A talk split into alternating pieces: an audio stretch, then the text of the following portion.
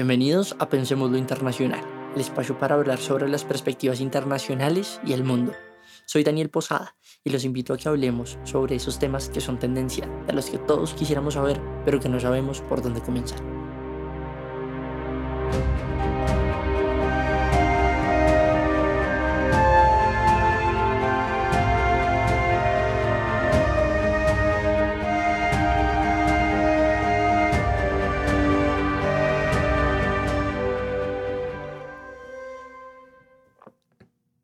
Nuestro anterior episodio, Japón se convirtió en el protagonista de nuestra historia, pero hoy volveremos a Europa y todo el camino está aquí recorrido para llegar a un suceso que dividiría la historia de la humanidad de una manera nunca antes vista. Este hecho fue la Primera Guerra Mundial, la cual fue vivida por nuestro protagonista David Davids. Pero es pertinente dedicarle un espacio aún mayor a este catastrófico sinsentido que haría que el mundo no fuese el de antes. Siendo un hecho tan importante, nuestros siguientes capítulos girarán en torno a este, pues es una tarea casi imposible hablar de un acontecimiento tan amplio en tan solo un episodio. Por ello hoy hablaremos del contexto previo al estallido de este suicidio de la razón, que le costaría a la humanidad más de 20 millones de muertes y dejaría más de 10 millones de heridos, mostrándole al mundo que cuando se trata de guerra y de acabar con la humanidad, el ingenio humano no encuentra límites. Volviendo donde habíamos quedado dentro del contexto europeo, luego de los esfuerzos conjuntos por parte del canciller de hierro Otto von Bismarck, el general Helmut von Moltke y el Kaiser Guillermo I, Alemania encontraría su tan anhelada unificación, convirtiéndose en un jugador importante dentro de las dinámicas del poder europeo. Lo anterior se conseguiría a través de los enfrentamientos contra el reino de Dinamarca, Austria y Francia, aunque esto haría tambalear el orden europeo conseguido antaño por el príncipe Clemens von Metternich en el Congreso de Viena. Esta momentánea disrupción de la paz no significaría el fin del orden europeo, pero sí sería el preludio de la gran catástrofe que se cernía, esta vez no solo sobre Europa, sino sobre todo el mundo pues la Gran Guerra, como llegaría a ser conocida la Primera Guerra Mundial, tendría como sala de operaciones el continente europeo, pero tendría un impacto en cada rincón del mundo.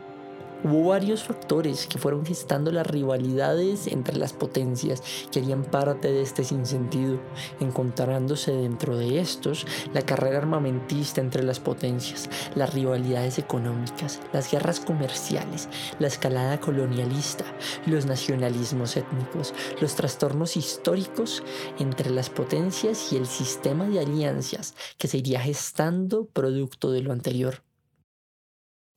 Esto nos llevaría a 1884, cuando en Berlín el entonces canciller Otto von Bismarck convocaría a la Conferencia de Berlín. Esta sería convocada por Reino Unido y Francia, pues era imperativo solventar los problemas que implicaba la expansión en África y resolver su repartición. El episodio de hoy será pues un viaje a través de las situaciones políticas que le dieron forma a la Gran Guerra Hoy con ustedes el gran suicidio de la razón, la Gran Guerra, Orígenes. Berlín, Alemania, 15 de noviembre de 1884. Esa mañana el canciller alemán Otto von Bismarck se dirigía a una reunión con el Kaiser Guillermo I, pues debía notificarlo sobre los temas a tratar dentro de la conferencia que tendría lugar más tarde, teniendo como eje central la repartición del continente africano.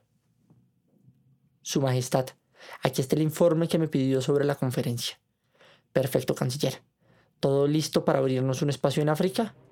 Kaiser, esa es la idea, pero tenemos que tener en cuenta que aquí, más que conseguir colonias, lo que haremos es tantear las rivalidades entre las potencias y así aprovecharlas a nuestro favor.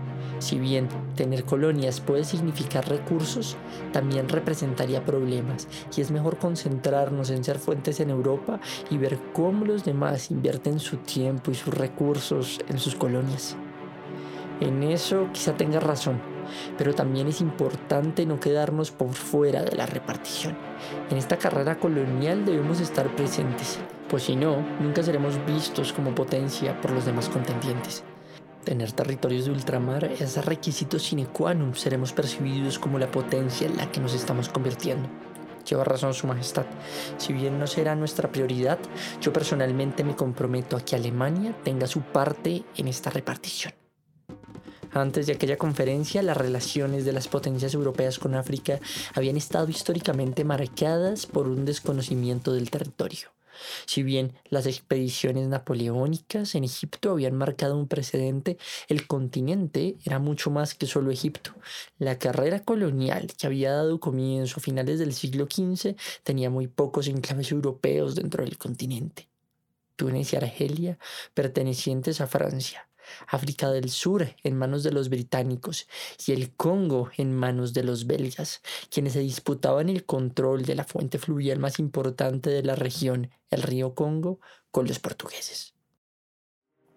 Dicha disputa había dado paso a que Francia y Reino Unido vieran en esta la oportunidad para instar a los demás estados europeos y no europeos interesados en la colonización a sentarse y repartirse el continente, lo anterior sin tener en cuenta ninguna sociedad africana dentro de la repartición. Este sería el comienzo de un periodo un tanto oscuro para África, pero esto quizá sea tema para otro episodio. Lo importante es que luego de dicha conferencia el continente fue dividido entre alemanes, belgas, españoles, franceses, ingleses, italianos, portugueses y otomanos. Todo lo anterior sin tener en cuenta las culturas, costumbres, tradiciones e instituciones propias de las sociedades africanas. Dicha repartición daría inicio a rivalidades económicas y guerras comerciales entre aquellos que se habían sentido con el derecho de hacerse con el continente. París, Francia, 14 de abril de 1900. En su discurso de inauguración de la Exposición Universal de París, el presidente francés Émile Louvet enaltecía la justicia y la bondad humanas propias de la civilización occidental, pues dicha exposición significaba la muestra clara del progreso y de la modernización. Esta, a su vez, era la representación perfecta de la Belle Époque, el periodo comprendido entre 1871 y el fin de la Guerra Franco-Prusiana y 1914, año que daría inicio a la Gran Guerra. Este periodo de paz estuvo caracterizado por la expansión del imperialismo, el fomento del capitalismo y la enorme fe de la humanidad en la ciencia y el progreso. Si bien era cierto que Europa no había vivido una guerra desde el fin de las hostilidades entre franceses y alemanes, el continente y sus estados estaban siendo la plataforma que gestaría uno de los más cruentos conflictos que la humanidad llegara a testiguar. Francia, luego de haberse declarado perdedora frente a los alemanes y haber perdido importantes territorios como Alsacia y Lorena, había emprendido una carrera colonial con el resto de imperios que buscaban tener un espacio cada vez mayor en las dinámicas de poder mundial. Lo anterior se sumaba a su recelo frente a Alemania, pues luego de su unificación, ésta se había dedicado a posicionarse como una potencia militar mayor a cualquier otro par continental. De ahí que Francia viera la necesidad de aproximarse al imperio ruso y al imperio británico, con el fin de restablecer el balance de poder en el continente. Si bien la guerra no era algo que amenazara la estabilidad y la paz europeas, si era algo para lo que se debía estar preparado. Por ello, el entonces ministro de Relaciones Exteriores francés Théophile Delacasse encomendaría a su embajador en Londres, Paul Cambon, la tarea de formalizar dicho acuerdo. Londres, Gran Bretaña, abril 8 de 1904. Luego de los diálogos entre las delegaciones británica y francesa, gestadas gracias a los esfuerzos de Paul Chambon, los respectivos ministros de Relaciones Exteriores, Sir Henry Petty Fitzmaurice y Théophile de la Casse, formalizarían un acuerdo de no agresión y de expansión colonial, consensuada entre las dos partes. Monsieur de la Casse Creo que este será un acuerdo justo que beneficiará a ambas partes y nos permitirá hacerle frente a Alemania en caso de cualquier eventualidad bélica, decía el ministro británico. Sir Henry, Es un placer para mí y para mi gobierno por fin terminar esta rivalidad que enfrentó a nuestras naciones por más de 100 años. Un enemigo común es el responsable de este hecho histórico. La historia recordará este día por siempre, respondía enérgicamente su par francés. Así fue como se comenzaron a gestar las alianzas que darían vida a la Gran Guerra. Berlín, Alemania, febrero 7 de 1907. Desde la llegada al poder del nuevo Kaiser Guillermo II, Alemania se había embarcado en una modernización sin precedentes de su ejército. Pero si querían ser verdaderamente temidos debían ampliar su armada. Por ello el Kaiser iba en camino a una reunión con el almirante Alfred von Tirepitz. Su Majestad, por fin nuestro proyecto está listo. La Armada ha conseguido fortalecerse y ahora, si bien no somos igual de fuertes que los británicos, sí significamos un contendiente importante para estos, decía el almirante Tiperitz con orgullo. Esto es una gran noticia. Después de que británicos y franceses firmasen ese acuerdo, son dos los posibles enemigos, uno en la tierra y otro en el mar. Por eso es imperativo tener con qué hacer frente a ambos bandos. Con estas palabras, el Kaiser Guillermo II se zanjaba la carrera naval anglo-germana, una competencia industrial y tecnológica que mediría las fuerzas de estas dos potencias marítimas, pues tener un poder naval fuerte significaba un importante avance en la protección de los intereses imperiales alemanes, no solo en su área de influencia europea, sino también en sus nuevas adquisiciones coloniales, tanto en África como en el sudeste asiático. San Petersburgo, Rusia, agosto de 1907.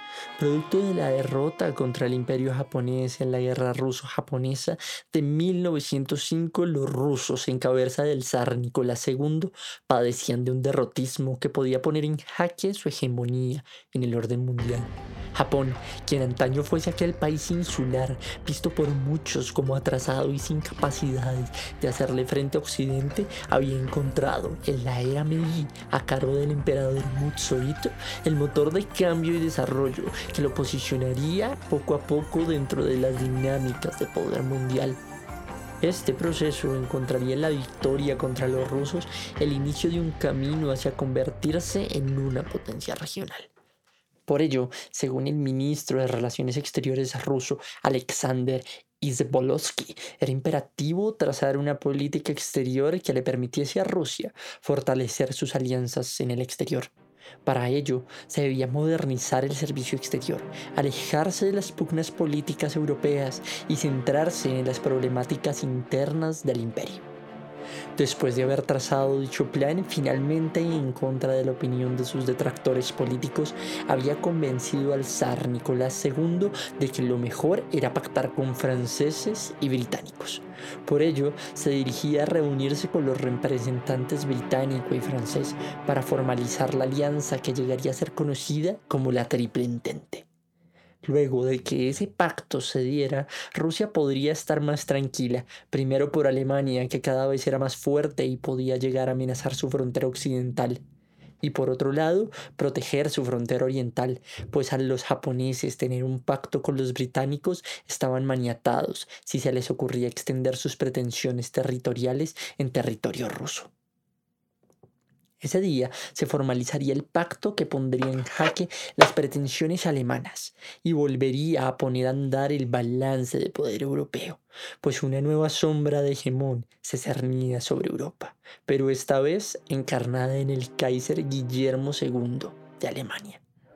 Estambul, Imperio Otomano, 27 de abril de 1909 luego de un largo periodo de decadencia en el que otrora fuese uno de los imperios más poderosos de la región, veía estupefacto cómo su poder se desaparecía. El imperio cantaño lograra arrebatar a los bizantinos Constantinopla y poner fin al imperio romano de Oriente se encontraba en una penosa situación. Este estado multiétnico y multiconfesional encontraba en los nacionalismos provenientes de sus territorios en los Balcanes un obstáculo que al parecer no era capaz de sortear. Esta situación fue utilizada por los demás imperios como excusa para reducir el poder y control de territorios de los otomanos en los territorios donde los cristianos eran mayoría. Estos cambios harían que Mehmed V llegase al poder, pero este llegaría solo como un burócrata sin poder político real, pues quienes finalmente estaban ostentando el poder político eran los jóvenes turcos, un grupo que un año antes había logrado establecer un triunvirato dictatorial a través de una revolución. Con la posterior pérdida de los territorios turcos en África y los Balcanes, el imperio otomano no era el gigante que alguna vez había llegado a ser. Por ello, si quería perdurar, debía encontrar la manera de entrar dentro del sistema de alianzas que se estaba gestando en Europa, pues dicho sistema de alianzas solo podía significar una cosa, vientos de guerra.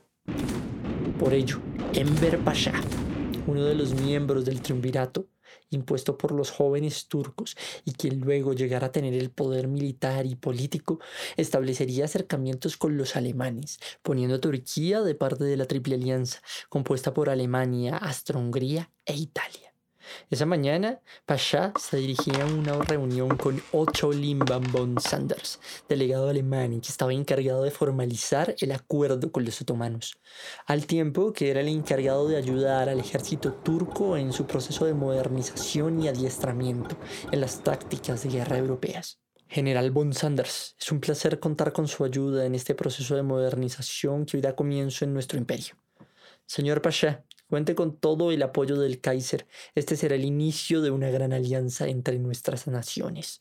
Luego de la firma de este acuerdo, oficialmente daremos comienzo al proceso de modernización y a los acuerdos de cooperación militar que buscarán dotar al imperio de nuevo y moderno armamento. Estos acercamientos pondrían a los otomanos, quienes controlaban un lugar estratégico para el establecimiento ruso de parte de los alemanes, y poniendo en problemas al zar Nicolás II, quien dependía de los estrechos de los Dardanelos para su abastecimiento.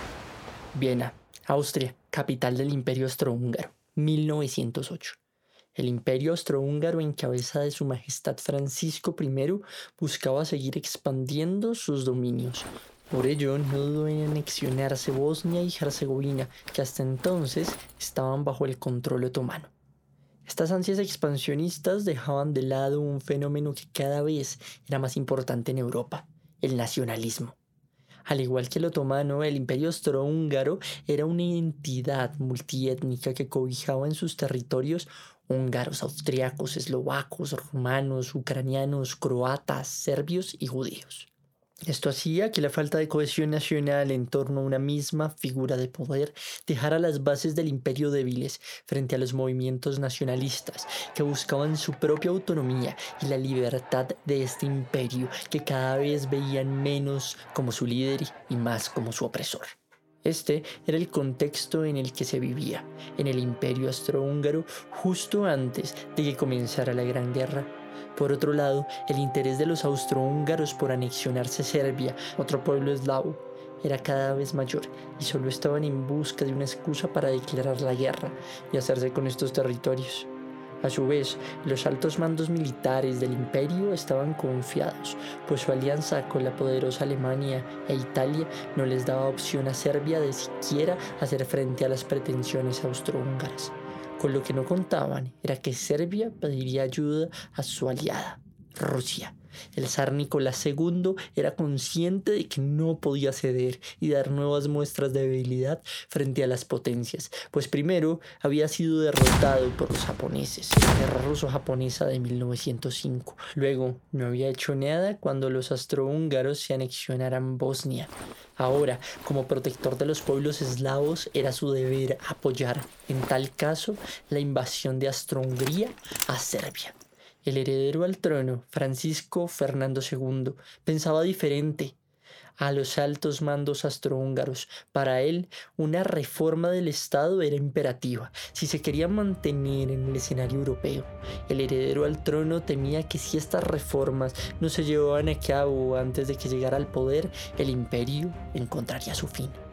Por ello, fue más bien un pacifista, utilizando su influencia en la casa imperial para evitar que se entrase en cualquier conflicto, pues sabía con certeza que el imperio no sería capaz de soportar una guerra a gran escala. Pero su tío, el emperador, influenciado por los altos mandos militares, seguía tensando la cuerda de las relaciones con Serbia. Así fue como decidiría llevar a cabo maniobras militares en Serbia, y para ello le pediría a su sobrino y heredero que asistiera y las presenciara. Sarajevo, Serbia, 28 de junio de 1914 el heredero al trono Francisco Fernando II y su esposa, la condesa Sofía Shotek, decidieron visitar Sarajevo, luego de haber presenciado las maniobras militares, esto con el fin de asistir a la inauguración de las nuevas instalaciones del Museo Público pero nunca pasó por su cabeza ni por la de ninguno de los líderes de las fuerzas políticas más importantes del momento que la Mano Negra, una organización extremista serbia, estaba decidida a darle muerte a Francisco Fernando II y su esposa Sofía. El primer intento con dinamita sería llevado a cabo por el joven Vaso Kubrilovic, pero este no lograría el objetivo previsto. Cuando los jóvenes nacionalistas daban la misión por fallida, una nueva oportunidad aparecería frente a ellos, pues el archiduque decidiría ir a visitar a los heridos que dejó la explosión. Esta nueva oportunidad no sería desaprovechada por Gabrielo Príncipe, quien esta vez no dejaría al azar de un explosivo la suerte del atentado. Por eso sacó la pistola de su gabán y disparó contra el archiduque y su esposa. Este sería el inicio del gran suicidio de la razón, pues accionaría todo el sistema de alianzas previamente establecido. Como era de esperarse, Austro-Hungría declararía la guerra a Serbia, quien sería respaldada por Rusia. Por su parte, los alemanes no dejarían a sus aliados solos y declararían la guerra a Rusia. Esto llevaría a que franceses y británicos declarasen la guerra a Alemania y así, poco a poco, se entraría en un estado de guerra que en muchas partes del continente, aunque se escondieran sus intenciones, se añoraba. Hoy por hoy, para muchos, la muerte del archiduque significó la causa directa de la Primera Guerra Mundial pero como indica Margaret Macmillan en su obra 1914, de la paz a la guerra, y como les hemos explicado durante el episodio, este suicidio de la razón encontraría cabida gracias a la conjunción de varios fenómenos, entre ellos la carrera armamentista entre las potencias, las rivalidades económicas, las guerras comerciales, la escalada colonialista que tendría cabida luego de la conferencia de Berlín de 1885, los nacionalismos étnicos presentes en como el austriaco y el otomano. Los trastornos históricos entre las potencias, siendo el principal la guerra franco-prusiana en donde Francia perdiera las regiones de Alsacia y Lorena, y los sistemas de alianzas que como vimos dejaron a la Europa del siglo XX dividida en dos bandos, la Triple Entente, compuesta por Francia, Reino Unido y Rusia, y la Triple Alianza, compuesta por Alemania, Austria-Hungría e Italia, a quienes luego se les sumarían los otomanos. Esto es lo que se tiene que entender cuando se pretende acercarse a la comprensión de este hecho histórico que cambiaría la historia de la humanidad para siempre, pues nos llegaría a mostrar de lo que somos capaces como humanidad. Pues este conflicto que encontraría su inicio con dicho asesinato en Sarajevo dejaría un saldo de 20 millones de muertos y más de 10 millones de heridos, al tiempo que se convertiría en el contexto que llevaría a construir herramientas de destrucción masiva como las que viviremos en los siguientes episodios. Un hecho que cambiaría la historia del mundo para siempre. Esta fue nuestra historia de hoy. Nos vemos en nuestro siguiente episodio, en donde abordaremos el desarrollo de esta guerra, sus batallas, sus actores y las invenciones que llevarían a la humanidad a morir día tras día entre trincheras, enfermedades y caprichos de los políticos que desde las principales capitales decidían los destinos de los hombres en las trincheras. No olviden que conectando las distintas realidades del mundo podemos entenderlo de una mejor manera. Como siempre, queremos dar las gracias a Nicolás Méndez Producciones por su trabajo y apoyo incondicional en la grabación y edición de este episodio. Recuerden seguirnos en nuestras redes sociales, tanto en Facebook como Instagram, como Pensemos lo Internacional.